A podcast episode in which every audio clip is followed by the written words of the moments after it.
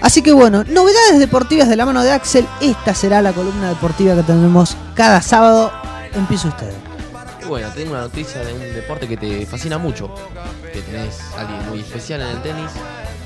Así que, italiana, el torneo italiano en la Roma, la RAI publicó que el ministro aseguró que pueden acceder mil personas a los encuentros correspondientes a las semifinales y la gran final del campeonato. En el campeonato se encuentran dos viejos conocidos, Nadal y Schwarzman. Se enfrentan en semifinales y Djokovic todavía le queda el rival para definir quién ganará el torneo.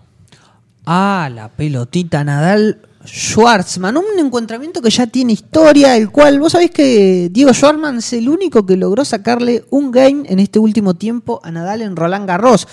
El torneo Roland Garros es el pentacampeón, muchísimo más. Nadal tiene 12 títulos de Roland Garros y Schwartzman fue el único que logró sacarle uno. Así que ahora que se enfrentan en el Master de Roma, previo justamente a Roland Garros, que cambió de fecha con todos estos temas de la pandemia, será interesante, ¿no? Demasiado interesante, picante y vamos a ver quién puede definir mejor y a ver quién queda. Del otro lado no está nada fácil, está Djokovic y, y seguramente va a ser muy picante en la final. Muy bien. Del básquet, ¿te interesa el básquet? Pero como no, sí. ¿Jugador favorito? Y Ginobili, no podría ser otro, sino es el, el gran crack, no sé, Juli, ¿qué piensa? No, Escola es un jugador que también me gusta mucho. ¿Sí? Sí, sí, es un jugador que también banqué mucho siempre. Un gigante. Está bien. Empecemos con algo picante que está en la NBA actualmente. Eh, Denver remontó un 3 a 1 contra los Clippers y termina 4-3 en semifinales de la conferencia oeste, por supuesto. Y Lakers le ganó 4 a 1 a los Rockets. Como primer partido de la final de conferencia oeste, gana Lakers 126 a 114. Espléndido ahí los últimos segundos. Así que a su rival Denver con actuaciones como la de Anthony Davis con 37 puntos, 10 rebotes y 4 asistencias y LeBron James con 15 puntos, 6 rebotes y 2 asistencias, dos máquinas fundamentales del equipo. En la conferencia este, Boston remonta un 3 a 1 poniéndolo el 4-3 contra Raptors con un James Tatum que se transforma en el segundo jugador más joven en promediar más de 25 puntos, 10 rebotes y 5 asistencias. ¿Sabes quién fue el otro? A ver. Por detrás de Kobe Bryant, que fue el primer jugador en lograr este récord en un séptimo juego. Y Miami puso 4-1 a Bucks, dejando afuera el primer equipo de la conferencia este. Mira vos. Muy bien la NBA. Muy bien, sí. Eh, la realidad es que no soy eh, de mirar demasiado, pero por ejemplo Kobe Bryant fue bastante noticia el último tiempo, justamente por haber fallecido, pero era un gran jugador según los que saben de este deporte, ¿no? No, no voy a hablar del caso del Kobe Bryant porque vamos a entrar en conspiraciones y no es un espacio para hablar de, de conspiraciones. Temáticas, pero la noticia fue esa, que falleció, pero marcó un récord que es genial. Es impresionante. Continúe. Te digo algo más de nosotros. A ver, más de precisamente Argentina, selección de fútbol.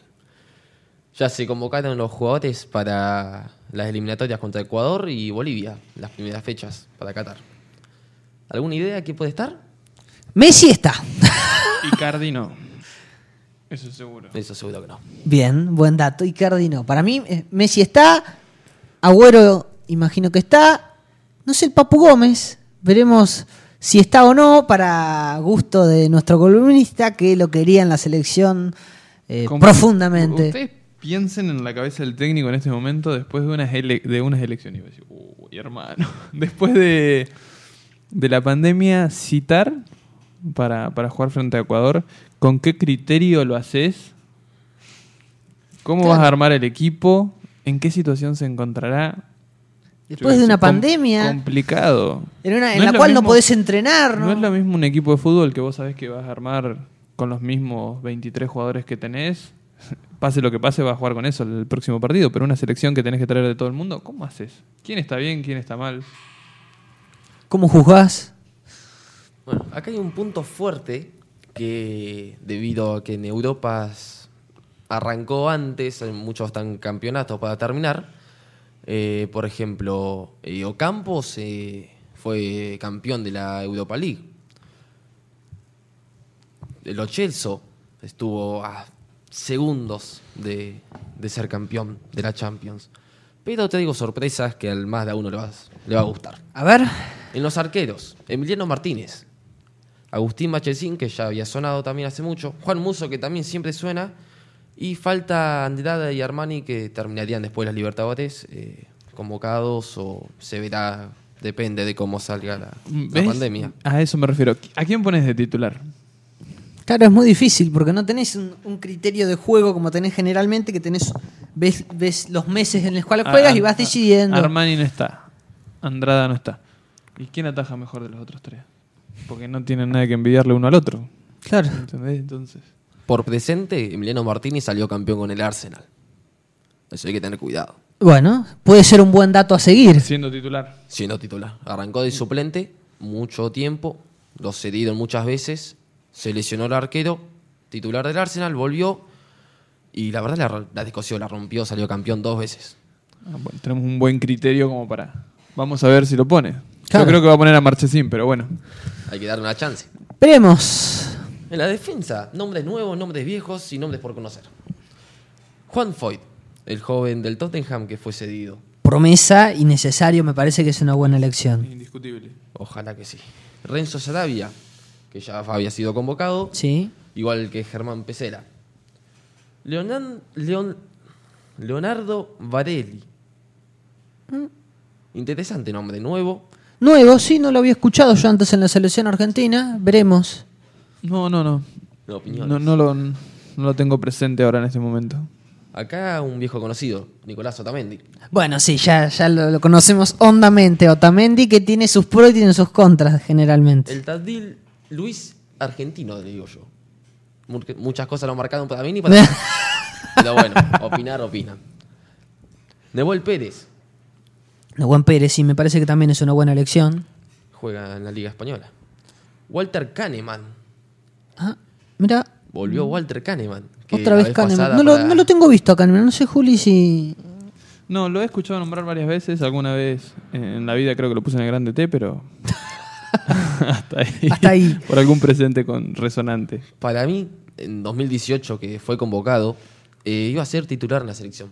Pero tuvo una desgracia que tuvo una lesión. Quedó afuera. Bien. Esperemos que por favor se cuide. Otro conocido del, del último tiempo, Nico Tagliafico, Nicolás Tagliafico, sí. jugador del Ajax. Muy bien, el último partido que jugó fue expulsado a los 48 segundos o algo así por una falta innecesaria, pero... Dato de color. Todo puede pasar. Marcos Acuña también.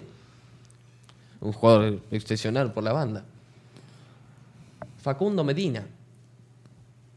Y se suman después del fútbol local Martínez Cuarta y Montiel. Los jugadores destellantes de River Plate. Bien. Yo creo que tienen mucha posibilidad de ser titulares ambos. Sí, Eh, sin dudas. Tanto Montiel como Tenemos Martínez. una defensa un poco más rejuvenecida y yo creo que. Martínez Cuartas, por otra parte, para mí es un jugador eh, con una calidad bastante importante, teniendo en cuenta su posición. Continuemos. Sí, por supuesto. El mediocamp- los mediocampistas promesas y reales actualmente. Paredes. Jugador impresionante. Sí, ha demostrado ya Paredes que está a nivel de selección eh, y creo que debe ser de los mejores hasta ahora en rendimiento en la selección argentina. Sí, la verdad que sí. Y en su equipo también. Un, un distinto se diría. Guido Rodríguez. Suena también, igual que De Paul. Ezequiel Palacios, Lo Celso, Nico Domínguez. Alexis McAllister, una sorpresa. O- otra sorpresa, sí que le perdimos un poco el rastro desde que se fue a Boca, pasó al Brighton y ahora encima con pandemia, más aún, así que veremos cómo vuelve. Bueno, ahora sí, las, mi mimo al alma se diría. La satisfacción personal. Alejandro Papu Gómez, convocado después de una temporada excelente. De gran temporada Papu Gómez, ¿no? En Atlanta. eh, los partidos impresionantes, los partidos que ha jugado de- en el Atalanta el, el último tiempo: 7-0, 5-0. Creo que uno no ganaron 9-3. En un principio era un equipo que tenía una ofensiva muy importante en la cual te llevaba por encima, pero una defensa calamitosa. Por lo tanto, era muy proclive a que le conviertan goles, pero en el último tiempo, y ya después avanzando en la Champions, en las fases eliminatorias, eh, se mostró un poco más firme atrás y seguía con un aspecto ofensivo muy poderoso. Así que una gran novedad del Atlanta junto con el Papu Gómez. Por supuesto. Yo, yo quería eso, ya estaba feliz. Con Messi, el Papu Gómez estaba contento. y falta. Se está viendo todavía igual si va a ir eh, Eduardo Salvio y Matías Aracho. Matías Aracho dio positivo en COVID y se verá, depende cómo resulte su recuperación. Claro. Y delantera, tengo una sorpresa. A ver. Dos, en verdad. Messi. Bueno, esa no es sorpresa, No, por suerte. No, por supuesto. Dybala. Ocampos, que ya había sido convocado y la descoció también en la selección. Nico González. Nico González, mirá. Nico González. Lucas Salario, que ha sido convocado, pero nunca ha tenido muchos En minutos. general no ha tenido minutos, por razones obvias, pero es un buen jugador Alario. Creo que el último partido que jugó con la selección fue el amistoso contra Alemania, que hizo el 2 a 2. Hizo un gol. Claro, sí, exacto. Lautaro Martínez, que Bueno. viene bien. Imprescindible. Imprescindible Lautaro en este equipo, me parece que no había duda que tenía que ser convocado. Pasa que tenés. eh, ¿Quién es el último? Porque tenés tres jugadores ahí que para darle un lugar al, al Ario está Me complicadísimo. quedan dos jugadores. Cristian Pavón, la sorpresa de la MLS. Que está- Pavón. que quedó préstamo y no se sabe qué va a pasar con, con Boca. Si lo trae, lo deja, se lo da a otro, no sabe qué va a hacer. ¿Y el último nombre? Giovanni Simeone. Agüero no está. Abuelo no está. Mirá, Yo ya sabía, pero no te dije nada. Yo no Yo sabía leí la sinceramente que no iba a lista, estar ayer leí la lista y, No, y yo no- algunos no- nombres raros. No había, no había prestado atención a la lista, si bien me, me había parecido y no había prestado atención, me sorprende la verdad que no esté Agüero, pero bueno. Mm, Está eh, streaming a full, así que yo creo que Con la, está más, última, No le hace falta. está más para ese lado que para este. la última lesión que tuvo, más que el stream, y bueno. Fue a la ladera a buscar un postre y se cayó. no sean malos. Y ya de por sí no jugaba con todo lo de esto, así que. Se quedó afuera. ¿Algún dato más? No, que espero ansiosamente las eliminatorias. Quiero ver a la selección por fin, después de todo esto. Que me, que me acaricien el alma. Bueno, en cuanto a Libertadores, jugó River, jugó Boca. Uf, ni me lo digas. Por favor, Boca salvió salvando unas ganas de un gol. Tenía todo el partido. Ya había hecho uno y quería hacer otro. Como si nada. Jugó muy bien, Salvio. Sí. Sí. jugó muy bien. Y pensar que los únicos dos equipos argentinos que perdieron fueron Tigre y Racing. Racing por un penal y Un Racing que eh, apabulló un poco más a, a su rival nacional en el segundo tiempo, que en el, pero en el primero se desinfló un poco, entonces derivó en que el penal definiera toda la historia. Sí, encima es el penal a los 51 minutos y a los 53 es un expulsado. Es como que no te da chance muchas de ir a buscarlo. Está bien, estabas de local, es tu cancha, todo, pero no, sin gente no es lo mismo, no tenés esa... No, esa claro, cosa. sí, siempre la, la hinchada empuja y, y genera un clima en el cual generalmente visitante este, se le complican un poco las situaciones, por decirlo de algún modo. En cuanto a, a River, empató 2 a 2, Boca ganó 2 a 0, Racing perdió 1 a 0 y ¿River no Tigre... salió 4 a 0? No, no, no. River Ah, empató no. 2 a 2. Yo pensé que habían metido cu- Te está cargando. Buah. Sí, sí, sí, metieron cu- cuatro jugadores de River metieron goles, así que. Y después Tigre se lo dieron vuelta 4 a 1. Pensar que arrancó ganando 1 a 0 Empezó, y sí. se emocionó y creo que... Se le- pinchó. Le pinchó una Se burbuja. pinchó. Axel, gracias. De nada. Nos vemos el próximo sábado con más, más novedades. La pandemia no te ayuda mucho en las novedades deportivas, pero ahora ya se está reactivando todo. Se raja. de donde pueda, se raja. Bien, pasó Axel San Martín con su columna deportiva.